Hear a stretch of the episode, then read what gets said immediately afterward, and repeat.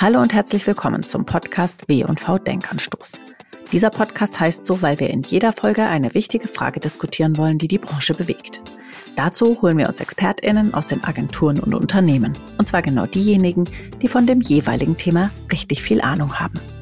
Ich heiße Lena Hermann und das hier ist euer Denkanstoß mit der Frage, wie sehen die Events der Zukunft aus? Für dieses Thema habe ich mir einen Mann eingeladen, der das hoffentlich wissen muss. Er ist geschäftsführender Gesellschafter der Agentur Fogg Tams, die sich auf die Durchführung von Events und Live-Marketing spezialisiert hat. Und das nicht nur hierzulande, sondern auch international. Zudem ist er ein echter Kenner des Metaversums und ich freue mich sehr, dass wir heute darüber sprechen, wo und wie wir uns in Zukunft connecten und treffen werden. Heute jedenfalls ist er remote bei mir. Herzlich willkommen, Kolja Dams.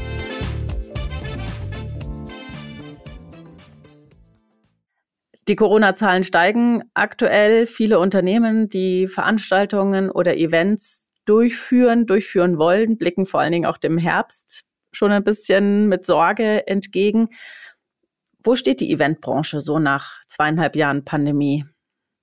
Der Branche geht's gerade gut und es ist tatsächlich so, dass wir vermutlich gerade uns in diesen Winter-Sommerreifen-Zyklus bewegen als guter Deutscher ich ja von ähm, Ostern bis Oktober die Sommer und von Oktober bis Ostern die Winterreifen aufziehe. Deswegen vermuten wir, während wir gerade den größten Live-Schwung erleben, den es jemals gegeben hat, dass wir von Oktober bis Ostern wieder vermehrt digital und hybride Events machen werden. Das heißt, ihr merkt das, dass die Leute natürlich nach der Pandemie jetzt gerade ganz viel aktuell noch in Live-Events investieren und die natürlich auch besuchen. Es ist gerade der Wahnsinn. Nicht nur bei Unternehmen, aber bei jedem von uns sind ja die sozialen Batterien so leer gefahren, dass man einen Riesendrang hat, wieder auf Events zu gehen. Das spüren wir gerade. Also es ist Wahnsinn. Man bekommt täglich Anfragen auch noch für kurzfristige Events in riesigen Größenordnungen. Ein Phänomen, was wir sonst nur aus Asien her kennen. Und wie sieht der Herbst aus? Merkst du da jetzt schon eine Zurückhaltung, was das Thema Live und vor Ort betrifft? Wird schon wieder digital oder hybrid geplant? Also wir spüren, dass sich viele Unternehmen jetzt schon mit der gezielten Auswahl ihrer digitalen Plattformen beschäftigen und dann vermehrt digital planen. Hybrid kommt gerade und wir spüren, dass die Events im Herbst und Winter eher regionaler, dezentraler und kleiner werden. Kleiner bedeutet aber trotzdem immer noch live, nur eben mit dem Hintergedanken, dass man vielleicht eventuelle Sicherheitskonzepte, Hygienemaßnahmen dann da einfacher umsetzen kann. Wir gehen mal davon aus, dass wir uns auf die Politik verlassen können, die ja jetzt mehrfach vollmundig versprochen hat, dass es keine weiteren Lockdowns gibt. Das ist aber nicht nur die Herausforderung. Die andere Herausforderung, die ich ja habe, es hilft mir ja nichts, wenn ich ein Live-Event mache und keiner teilnimmt. Deswegen wird die größere Herausforderung sein, werden die Gäste kommen, wenn ich live im Herbst werde, ab einer gewissen Größenordnung. Und dann werden die gleichen Dinge gelten, wie wir es schon kennen. Ja, ich werde anreisen, aber ich werde nicht quer über den Globus fliegen, sondern ich werde in meiner Region Veranstaltungen besuchen. Glaubst du, dass das ein Trend geworden ist oder ein Trend ist, der eben durch die Pandemie befeuert wurde, dass die Menschen eben nicht mehr so wahnsinnige Strecken in Kauf nehmen für Events, sich auch gut überlegen, welche Events sie besuchen? Absolut. Events reihen sich dann natürlich auch in das gesamte soziale Verhalten ein. Auch wenn ich heute entschieden habe, ich muss nicht mehr für eine Präsentation von 45 Minuten einmal nach New York fliegen.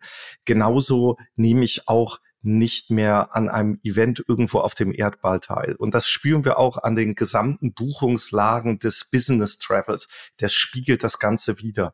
Und deswegen haben wir gerade eine Konzentration tatsächlich auf die einzelnen Kontinente. Das heißt, wenn ich jetzt eine Marke launche, mache ich es nicht mehr zentral für die Welt, sondern ich gehe in jeden einzelnen Markt. Und das spüren wir. Jetzt haben wir alle gesehen, dass man physische Events zumindest während der Pandemie auch ja, teilweise sogar ganz gut digital umsetzen kann. Es gibt sicherlich Veranstaltungen, für die das auch richtig viel Sinn macht, eher ins Digitale vielleicht zu gehen. Was würdest du sagen, sind so die Learnings aus dieser, nennen wir es mal, Digitalisierung der, der Events? Also da gibt's eine ganze Menge. Erstmal diese Zwangsdigitalisierung der Eventbranche hat uns, glaube ich, allen sehr geholfen. Und nicht nur aus ökologischen Gründen, ich spare die Anreise, sondern ich kann, wenn es um die reine Wissensvermittlung geht, eine ganze Menge erreichen. Und das wird bleiben. Aber wenn es natürlich um das Erfahren, Ertasten, Erschmecken eines Produktes geht und wenn es darum geht, andere Menschen zu treffen. Und das dürfen wir ja nicht unterschätzen. Jetzt stellt sich in den Studien raus, warum nehmen die Menschen an Events teil? Sie nehmen an Events teil, weil sie den zufälligen Kontakt zu anderen Teilnehmern und daraus entstehende eher zufällige Gespräche, die sie persönlich weiterbringen, dass das den größten Mehrwert hat.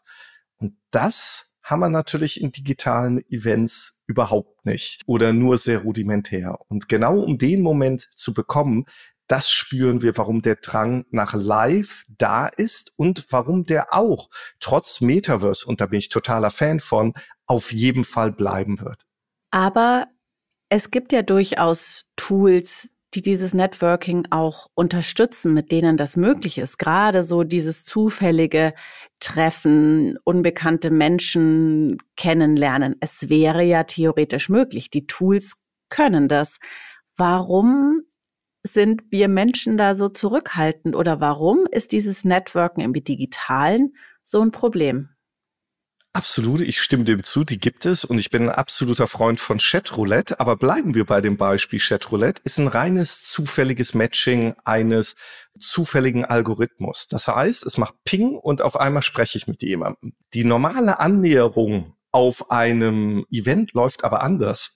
Ich treffe jemanden am Buffet, am Stehtisch in einer Situation und man kommt über Smalltalk ins Gespräch und bleibt dann im Gespräch. Und genau dieser erste Moment der Kontaktaufnahme, wo man spürt, ob jemand jemandem sympathisch ist, das ist digital schwer nachzustellen. Deswegen funktionieren diese Tools und haben auch ihren Wert, kommen aber nicht an das Tatsächliche heran. Gibt es denn trotzdem irgendwelche digitalen Formate oder Tools, die das zumindest so ein bisschen simulieren können, wo man eben vielleicht zumindest über das Bild die Möglichkeit hat, jemanden erstmal so ein bisschen abzuchecken und zu beobachten? Oder würdest du sagen, dieses Thema Networking im digitalen fällt eigentlich flach aus den Gründen, die du gerade genannt hast? Nein, also diese Tools gibt es und die nutzen wir auch ganz aktiv. Da gibt es die unterschiedlichsten Möglichkeiten. Und ich bin natürlich, ohne da direkt hinzuspringen, ein absoluter Fan von dem, was das Metaverse uns noch bringen wird. Diese Tools haben natürlich spielerische Momente, die da helfen. Aber sie kommen nicht an das Original des Live-Events dran.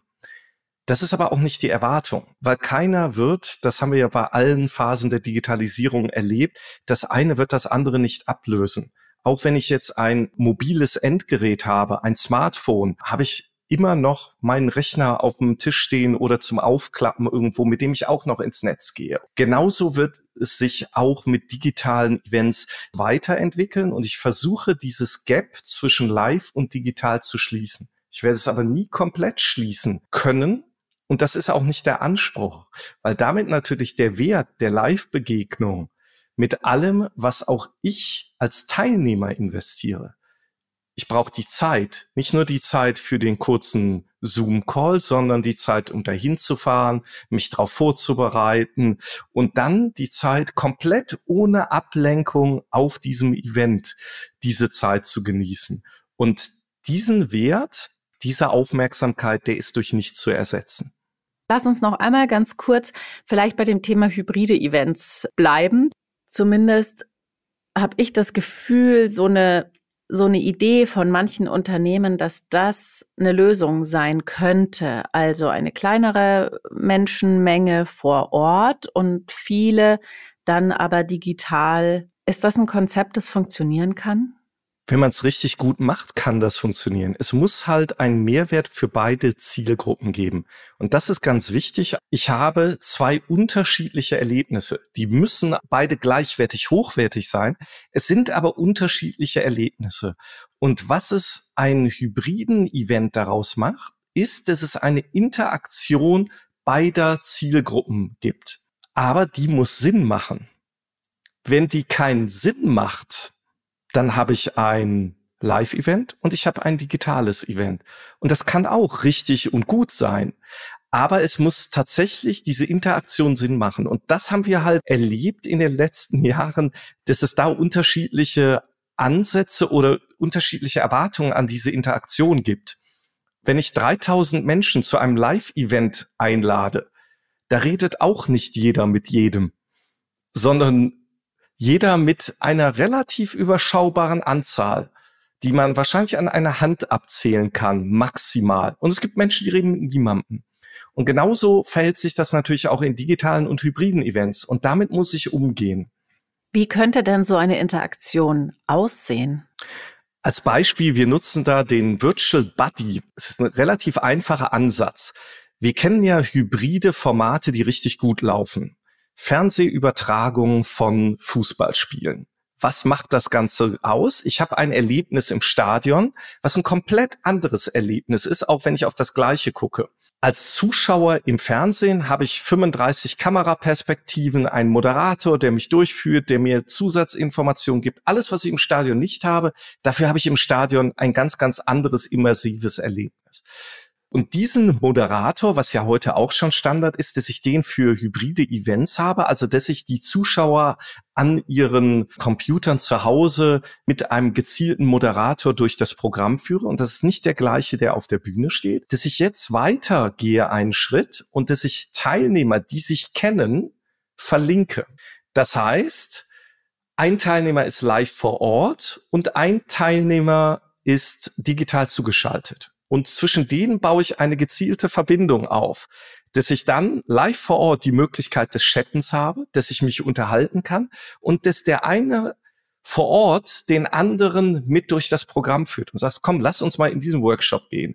Hast du Interesse daran? Und das gibt auf einmal ein ganz besonderes Momentum. Funktioniert, wenn man sich gut kennt, weil ich dann nicht einen Moderator habe, der mich durchführt, sondern einen guten Freund, der mich über diesen Live-Event führt und dem ich verschiedene Tools an die Hand gebe, wie er das für beide spannend gestalten kann. Und das funktioniert, dass eben auch die Leute vor Ort dann bereit sind, ihre Zeit natürlich auch zu opfern, da ihren ja, digitalen Freund mitzunehmen auf dem Smartphone oder wo auch immer?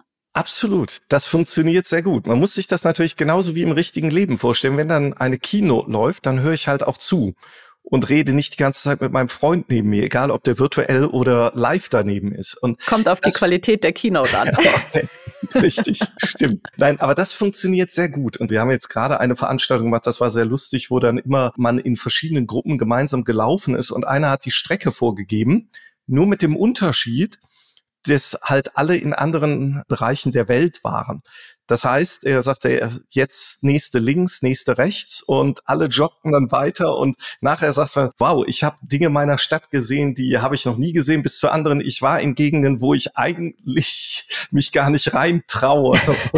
allein dieser Moment als Warm-up kommt richtig gut an.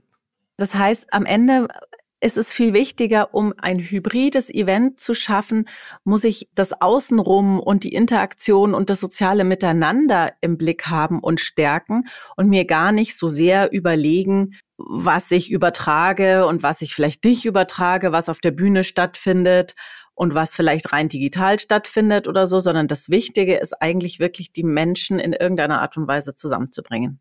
Absolut. Hybrid ist kein Format genauso wie live oder digital selber kein Format ist, das ist vielleicht ein Kanal. Das entbindet mich nicht davon, dass ich eine Strategie und ein Konzept für meine Veranstaltung entwickle.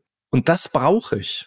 Und das muss natürlich genauso spannend auf die Zielgruppe passend zusammengeschnitten sein. Und wenn dieses gemeinsame Erlebnis nicht machbar, nicht realisierbar ist, oder keinen Sinn ergibt, dann macht es vielleicht Sinn, rein digital zu gehen und dann rein live. Also wir erleben gerade viele Unternehmen, die sich hybride Eventstrategien entwickeln.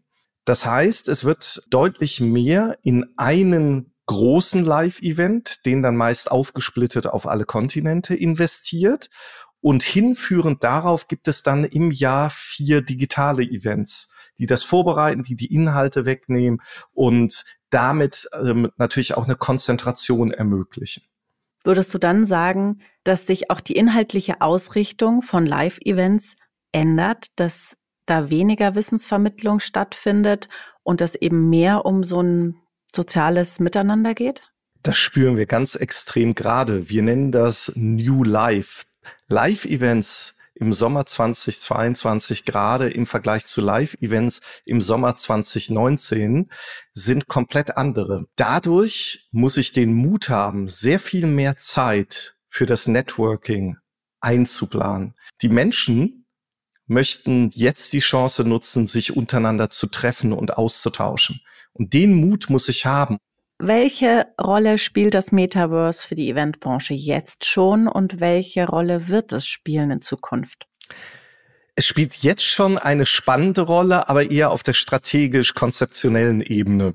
Natürlich gibt es viele, die gerade ihre virtuellen Plattformen als ein Metaverse beschreiben. Das würde ich als Hype bezeichnen. Aber das unterliegende Konzept dahinter, was ja mit Second Life 2006 schon begonnen hat, das, was jetzt möglich sein wird, und da hoffe ich in erster Linie auf Apple, wenn sie die Brille rausbringen, die mir reale und virtuelle Inhalte kombiniert, so dass wir uns jetzt real treffen könnten und jemanden Drittes virtuell dazuschalten. Und dass ich dann alles das, was ich in einem Teams oder Zoom Call nicht habe, also dass es nur Kacheln sind, sondern dass ich Nähe spüre, dass ich zu jemandem hingehen kann. Wenn ich das hinbekomme, dann schafft das Metaverse wirklich zum optimalen Betriebssystem für hybride Events zu werden. Wie interessiert sind eure AuftraggeberInnen an diesem Thema? Wir kriegen fast täglich Anfragen, wo man Lösungen sucht. Die Lösungen, die nur gerade gesucht werden, sind in erster Linie das Mitnehmen der Mitarbeiter. Das heißt, wir spüren eine extrem hohe Anfrage bei Führungskräftetagungen, wo man also gezielt möchte, dass auch jeder mal eine Brille aufsetzt, um zu verstehen, was das Potenzial dahinter ist, um dann ganz aus dem Eventzusammenhang herausgedacht, die eigenen Businessmodelle daraufhin zu hinterfragen und zu überlegen, welche Zukunft das spielt. Das heißt also, was wir gerade umsetzen, sind Metaverse Pop-ups auf Veranstaltungen. Dann richten wir für viele Unternehmen solche Metaverse Experience Center ein. Im nächsten Schritt finden dann Veranstaltungen im Metaverse statt.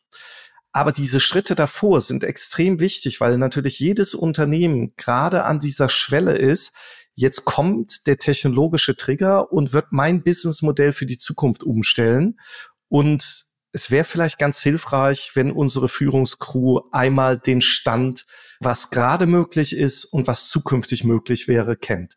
Na, da bin ich gespannt, wann wir beide uns das erste Mal auf einem Event begegnen mit einer Brille auf der Nase oder auf dem Kopf. Ein bisschen wird's wahrscheinlich noch dauern, aber ich freue mich jetzt schon drauf. Ich danke dir sehr, dass du dir die Zeit genommen hast. Danke. Na, vielen herzlichen Dank für die Einladung. Hat großen Spaß gemacht.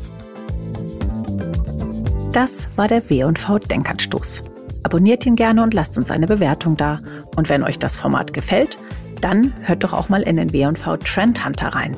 Immer am ersten Dienstag im Monat sprechen wir darin über ein wichtiges Branchenthema, hören ExpertInnen dazu und gehen wie in ein Dossier richtig tief rein. Bisher sind beispielsweise Folgen zu den Themen Social Commerce, Metaverse, Live-Shopping und auch Recruiting entstanden. Wir freuen uns, wenn ihr mal reinhört.